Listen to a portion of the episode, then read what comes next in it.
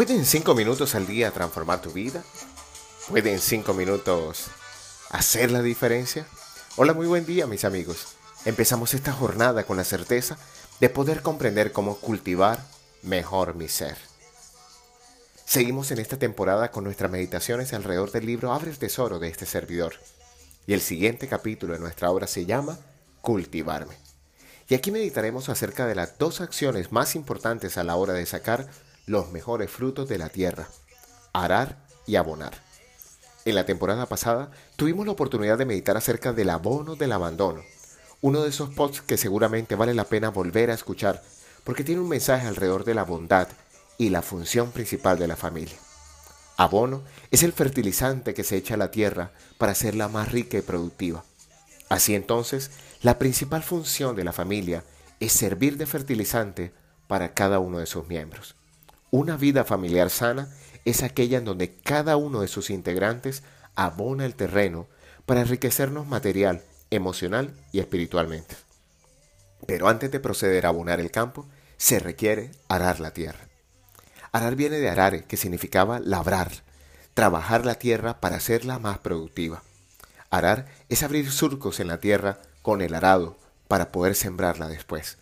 El arado o aratro, del latín aratrum, es una herramienta de labranza utilizada en la agricultura para remover el suelo antes de sembrar.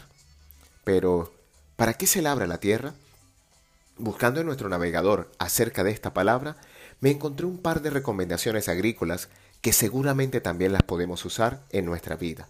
Y la primera dice así, con el arado del suelo buscamos una cosa, mejorar las condiciones del mismo. Esto significa que si, por ejemplo, disponemos de un suelo encharcado, intentar que no se acumule agua en la superficie. Por el contrario, si tenemos un suelo muy seco con elevada filtración, buscamos que retenga un poco mejor el agua y sea asimilable para las plantas. Arar es realizar algunas labores quizás no muy sencillas, pero que son capaces de mejorar exponencialmente la calidad del suelo. Una labor dura y tediosa, pero que reporta magníficos resultados. Pero en el mismo artículo encontré lo siguiente. El equilibrio de la vida permite usar todos los recursos que queramos hasta cierto punto.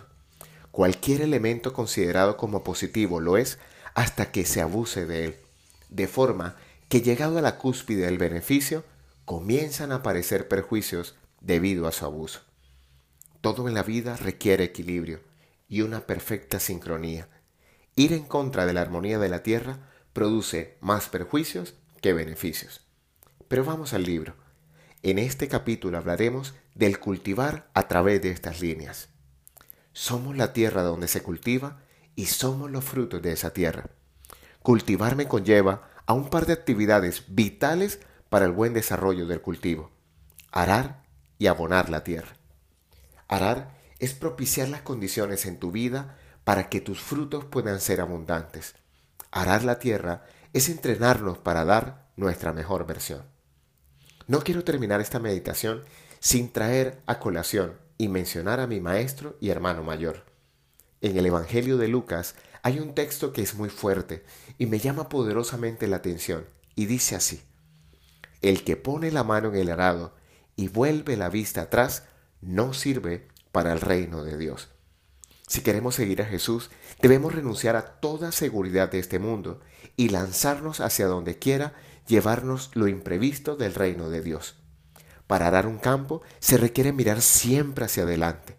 No interesa mirar atrás donde habrán quedado la comodidad de la estancia y la seguridad de familiares. El campo que debe ser arado está siempre hacia adelante. Quien mira para atrás no está en ninguna parte, no vive el presente y toma con tibieza el camino que debe recorrer. La canción de nuestra meditación quizás no es muy conocida, pero tiene un mensaje muy hermoso. Se llama Siembra del grupo Rialengo y en una de sus estrofas expresa lo siguiente.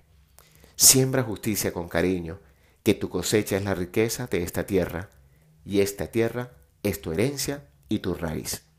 Hoy te habló tu amigo Luis Gabriel Cervantes, desde el lugar de Midas, para recordarte que cuando dedicas cinco minutos al día para ti, te permites arar la tierra de tu mente y de tu corazón.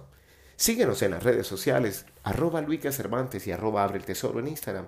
o visita nuestra página web www.abretesoro.com y haz parte de nuestra comunidad. Un gran abrazo para todos ustedes y recuerden, frotando las manos, algo bueno va a pasar.